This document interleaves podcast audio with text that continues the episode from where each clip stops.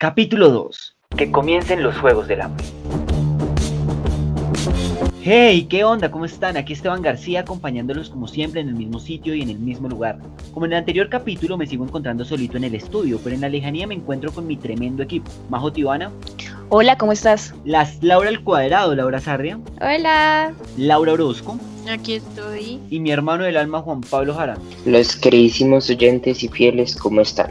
¿Cómo están, pelados? Muy bien, gracias. Bien, Bien, bien, gracias. ¿Qué ha pasado? ¿Qué han hecho desde la última vez que nos encontramos? La verdad, dormir. Teresa. Afrontar el día a día, el agite normal. Muy monótono todo. Sí, es muy monótono, digamos que como que seguimos en la misma rutina, ¿no? Seguimos haciendo las mismas cosas. Y es a donde yo vengo que estaba de nuevo viendo películas, como raro, y me encontré con una joya que dije, coño, esto es por lo que estamos pasando. Estamos en una época de crisis mundial, ¿sí o no? Sí. Pero Sí. claro, Notoriamente, ajá. Seleccionamos a personas en específico para realizar una actividad acerca de lo lastimera que es la vida, ¿sí o no? Claramente. efectivamente.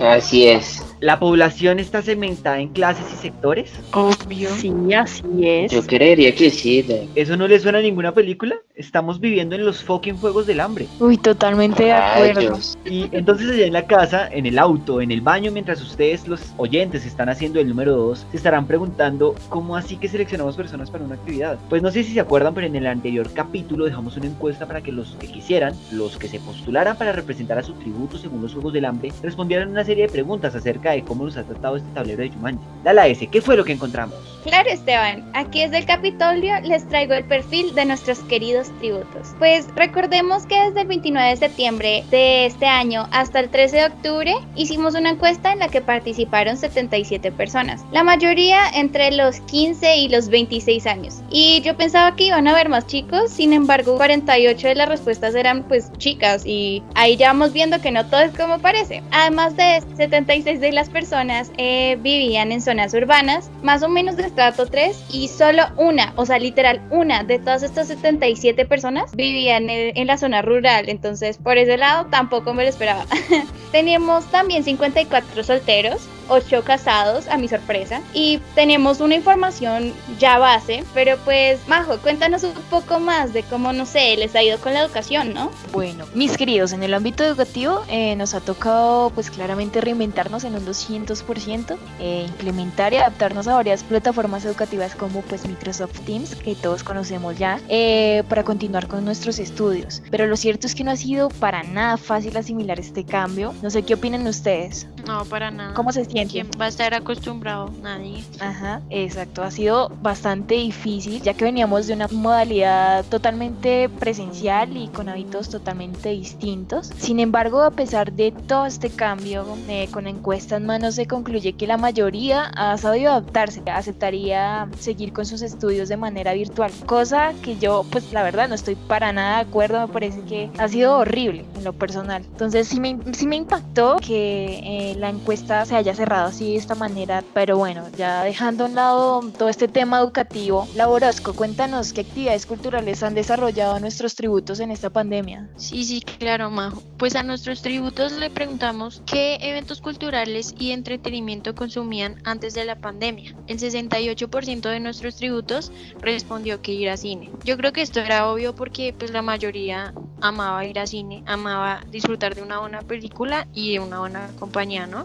Y totalmente de acuerdo. Pero debido a- también a la pandemia, pues esto puede que haya cambiado, ¿no? Entonces le preguntamos a nuestros tributos en la pandemia qué eventos culturales y de entretenimiento ha consumido más. Igual sigue siendo lo mismo, cine y series de streaming siguen dando en un 64%. Yo creo que en este confinamiento fue más fácil adquirir, digamos, las plataformas de entretenimiento. Pero digamos, ¿cuánto tiempo le dedican los tributos semanalmente a este consumo? La mayoría, el 45%, respondió entre una y tres horas. Yo creo que eso es viable.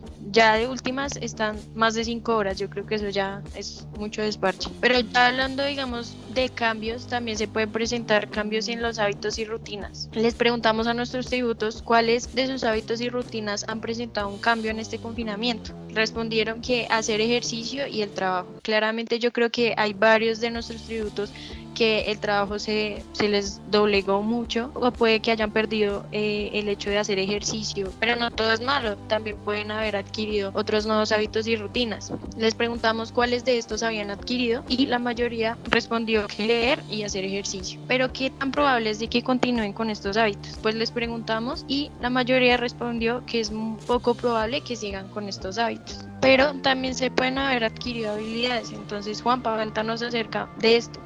Aquí es donde verdaderamente nos daremos cuenta quién es quién, donde tenemos 77 tributos, inclusive tenemos aproximadamente 10 distritos. Estos distritos se encuentran la culinaria, la música, la escritura, el dibujo, las manualidades, fotografía y video, danza, pintura y algunos software o aplicativos que son nuevos para ellos y que han se han enfocado en desarrollar estas habilidades. Pero pues la verdad, algo que tú mencionabas ahorita es el tema de, de los aspectos culturales y esto ha motivado a mucha gente a realmente eh, mejorar estas habilidades y a sacar lo mejor de lo mejor en esta cuarentena. Por eso eh, algunos eh, se enfocaron directamente en los cursos online, otros se ayudaron, obtuvieron mejorías a través de tutoriales incluso algunos combinaron sus prácticas presenciales, sus, experiencias y algunas trampitas de los cursos. Y pues como ustedes saben, pues para tener este tipo de habilidades o incluso mejorar o tener la energía suficiente para verdaderamente adquirir lo mejor de su potencial, necesitan una motivación, algo que, algún sentimiento que los lleve a realizar estas actividades. Por eso Juan Esteban nos va a comentar acerca de este aspecto. Claro, claro, pero antes de comentarles acerca de todo este aspecto, yo, yo quiero preguntarles a ustedes cuáles creen que fueron las respuestas que nos dieron las personas al responder esta encuesta. Yo siento que la mayoría va, va a estar como triste y ansioso y frustrado por toda esta cuestión del encierro, del distanciamiento social, que pues nos alejó de nuestros seres queridos. En lo personal pues sí ha sido bastante difícil. Entonces considero que, que yo creo que la, la mayoría se siente triste y, y como frustrado. Yo por otro lado, la verdad, creo que me he sentido feliz, ¿no? O sea, eso de tener más tiempito, de no tener que levantarme tan temprano. Obviamente a veces el encierro como que a uno lo estresa un poco, sin embargo yo siento que, que pues sí, o sea, eso de dormir, comer bien, andar en la casita con la familia, sí, sí se sintió lindo. Me sentí un poco alegre, la verdad. Vean, son dos tipos de respuestas completamente distintas y es muy loco. Para el gusto de los colores, acá las personas han sentido demasiadas emociones. Pero entonces hablamos de tristeza. De las 77 personas, durante todo el tiempo de pandemia, el 14% nunca ha sentido tristeza. Con eso les digo todo. Sin palabras, no me lo esperaba, la verdad. No, es loquísimo. Y alegría muchas veces. El 44% de las personas se han sentido felices durante esta época de confinamiento gracioso, ¿no? Que pues la mayoría pensaríamos que, que no es algo que haría la gente feliz, pero no soy la única loca aquí. Total, y son cifras que están muy en contraposición. Además, una cifra que sí me pareció muy sorprendente es en cuanto a la ansiedad. Permanentemente el 13% de 77 personas que respondieron esto se sienten ansiosas, pese a que no están solas, porque el 33% nunca se ha sentido sola en esta familia. Y entonces ahí es cuando se les preguntó que si han realizado algunas actividades para mantener su estabilidad emocional, para mejorarla. Y el 48% dijo que sí. Entonces, ¿qué, ¿qué hacen? Que hacen yoga, que meditan, que asisten a terapia, pero la mayoría se mantiene en una vida fitness. La mayoría quiere estar mamadísimo cuando acaba esta cuarentena, lo cual es sorprendente porque utilizan estas, estas actividades para mejorar sus relaciones consigo mismos o con su entorno. Eh, creo que tú nos ibas a hablar de eso, eh, Laura Sarria, ¿cómo han sido las relaciones con el entorno de las personas? Sí, pues obviamente ya estamos hablando de esto, de las emociones, ¿no? Y pues directamente relacionado está el entorno donde estamos. Entonces, las relaciones que estos 77 tributos tenían eran como, como diferentes. Entonces, vamos a dividirlas primero por esas cositas que les tocaba hacer, trabajar, estudiar, eh, relaciones con familia, o sea, cosas que no se pueden olvidar. Entonces, digamos, la gente que trabajaba hablaba un poco, el 37% de estas personas decían que se sentían bien en su trabajo. O sea, yo no sé si es porque se cambiaron a work at home o from home, eh, y pues eso de que puedo estar en pijama y estar al mismo tiempo en una reunión, siento que los puso felices, ¿no? Además de eso también la gente que estaba en el estudio me, me sorprendió porque yo dije quizás dirían, no, sí, súper chévere, ya no me toca madrugar, pero no, a la mayoría, el 33% se sentían, se sentían igual, o sea, sentían que no había cambiado, siempre los mismos trabajos, todo igual. Y en cuestión de familia, el 37.5% de la gente respondió que también se sentía igual o que habían mejorado las condiciones pues con su familia. Ahora, hablando un poco de su relación personal, de sus sentimientos, el 33% de las personas sentían que no habían cambiado mucho en cuestión a cómo se sentían personalmente o sus relaciones personales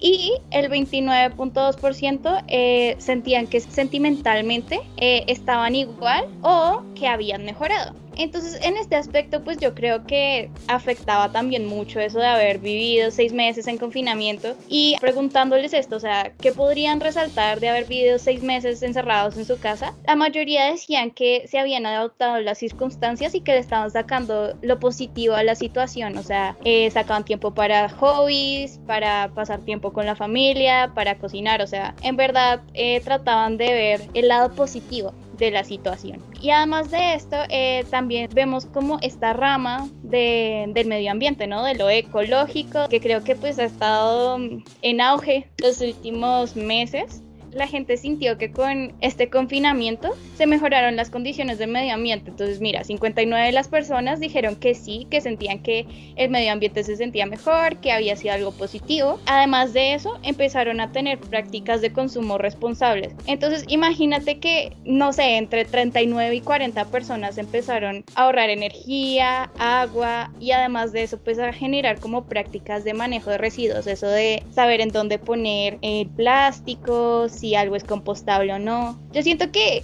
va directamente relacionado pues con recapacitar en sus emociones y en las actividades que estaban haciendo y pues al fin yo me siento feliz, personalmente yo me siento feliz de que la gente recapacitara y pues que se sienta feliz con su alrededor, ¿no? Porque pues al fin y al cabo eso nos hace con personas también, ¿no creen? Completamente, completamente. Tienes toda la razón. Y es sorprendente que realmente recopilamos muchas respuestas, muchos puntos de vista. Creo que ya podemos entender bastante cómo es que se está sintiendo, qué es lo que está haciendo la gente que nos escucha. Ahora la cuestión es qué vamos a hacer con estos datos. ¿Acaso ustedes oyentes, escuchándonos desde su baño, carro, se van, a seguir ahí sentados? Es momento de que cambiemos, de que nos levantemos y hagamos del mundo un lugar mejor, que las cifras de felicidad aumenten, que la ansiedad disminuya, que el consumo de manera responsable aumente. Todo depende de cómo ustedes, de cómo nosotros actuemos de ahora en adelante. Ahora para los próximos capítulos traeremos a uno de ustedes, a uno de nuestros oyentes, aquí a que nos hable acerca de cómo la pandemia ha cambiado su vida en 180 grados,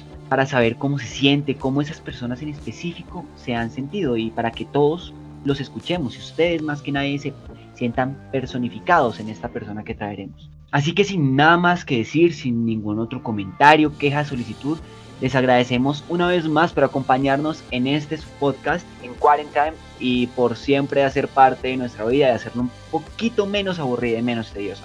Y antes de irse, que los Juegos del Hambre comiencen.